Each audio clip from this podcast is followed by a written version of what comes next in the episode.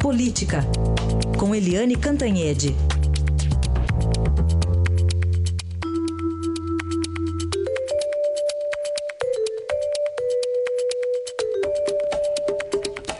Amanhã, o dia D para o presidente Michel Temer é D de denúncia. Eliane, bom dia.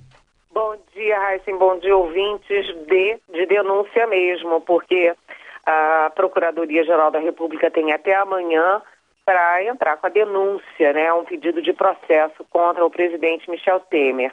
E cá para nós, o Palácio do Planalto já esteve mais seguro dos votos na Câmara para impedir é, esse processo lá no Supremo.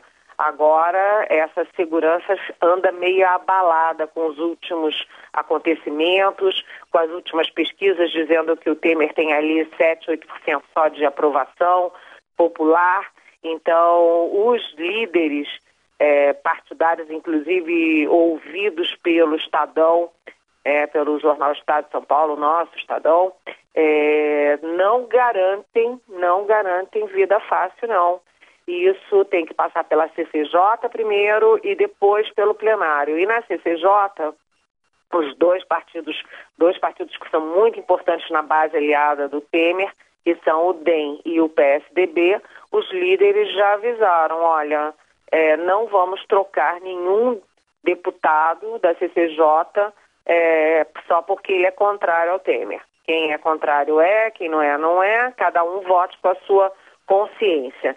Então, ontem o Temer fez uma reunião no Palácio com vários ministros, com líderes, aí com, enfim, com o pessoal mais ligado a ele, inclusive com o advogado dele.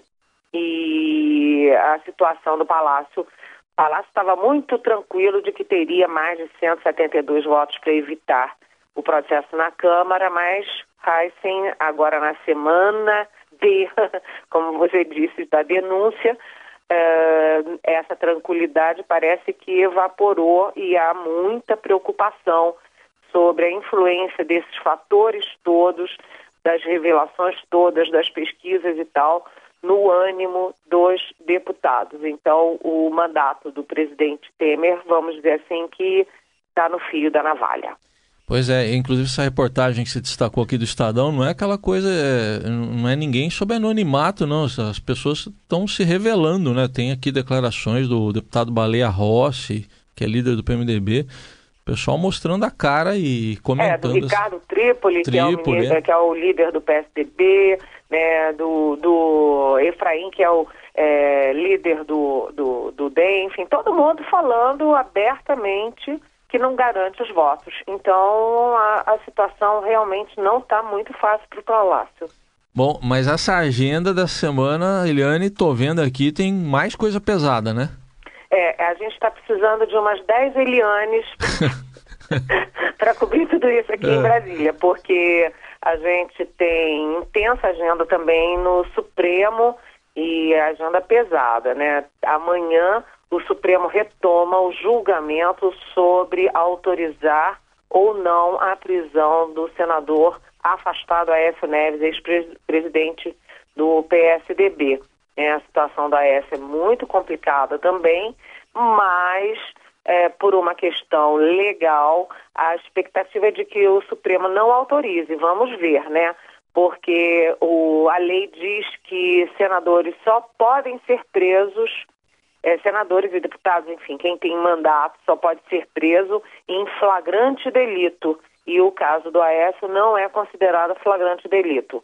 Mas, de qualquer jeito, é um senador, é, presidente afastado do PSDB, é, na linha de tiro e com uma gravação altamente comprometedora em que ele pede 2 milhões de reais justamente para Joesley Batista, considerado o chefe da quadrilha é, JBS. Então, é um momento tenso. Agora, na quarta-feira, o, também o Supremo tem uma decisão importante, porque continua aquele julgamento é, se o, o, ministro Luiz Edson Fachin é, se mantém ou não como relator do caso da JBS e se é para ser mantida ou não a homologação que ele fez da, enfim, daquela delação, daquela daqueles benefícios hipercamaradas para o Joesley Batista e o Wesley Batista, que são os irmãos da JBS.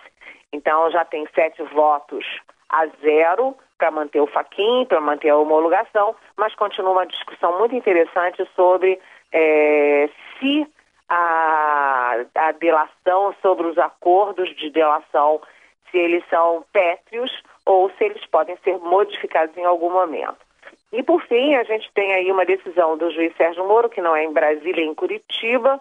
O juiz Sérgio Moro pode dar a qualquer momento a sentença do, do é, ex-presidente Luiz Inácio Lula da Silva, a primeira sentença dele. Então, também tensão no governo, tensão no PSDB e tensão no PT.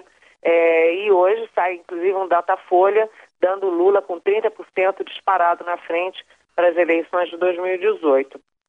Só para concluir rapidinho, reforma trabalhista foi a primeira grande derrota do, do Temer é, no Congresso na semana passada por um voto né, na Comissão de Assuntos Sociais do Senado e vai ser novo teste para o Temer essa semana porque continua tramitando a reforma trabalhista, que é fundamental aí para a retomada dos empregos.